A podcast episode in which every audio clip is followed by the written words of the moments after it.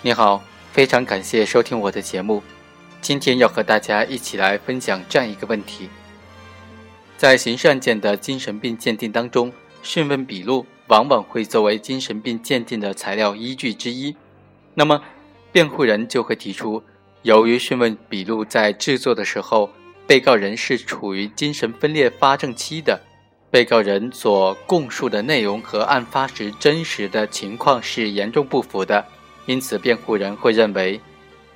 被告人的讯问笔录不能够作为鉴定的依据。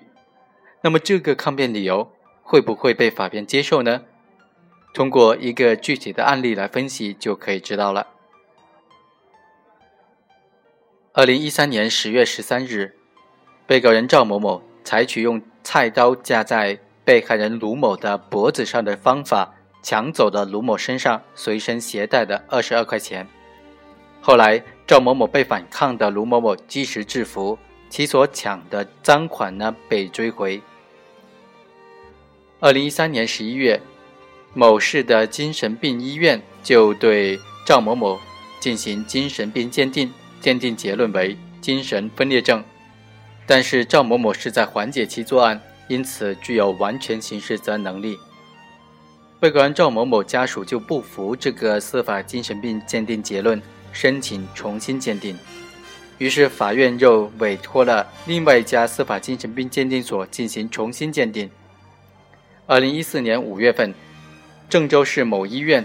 就对被告人赵某某的精神状态作出精神病医学鉴定，鉴定结论认为，被告人赵某某案发时患有精神分裂症，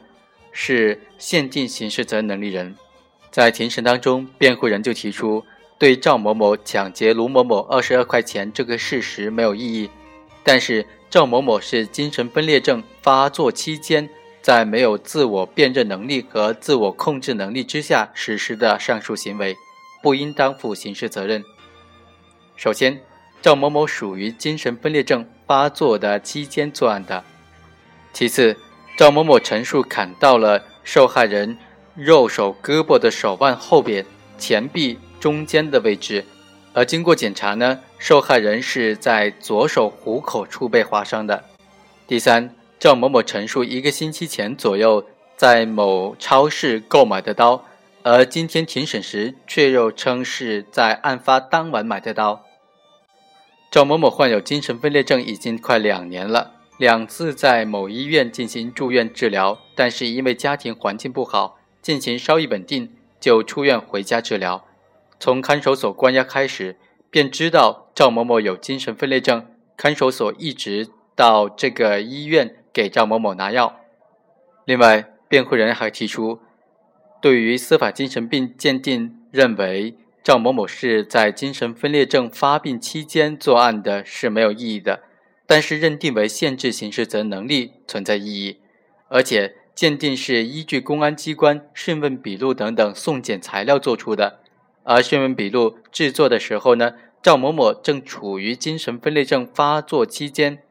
其陈述内容和案发时真实情况严重不符，是在没有思维、没有意识的情况之下说的，根本就不能够作为定案的依据。另外，现赵某某经过持续的拿药治疗，病情有所好转，但是在法庭讯问赵某某抢劫的目的的时候。他回答：“抢劫是为了坐牢，锻炼自己的意志，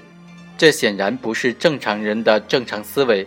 公安机关以赵某某知道抢劫会坐牢，推定赵某某有思想意识，只是自控能力减弱，从而指控赵某某应当负抢劫罪的刑事责任，显然不能成立。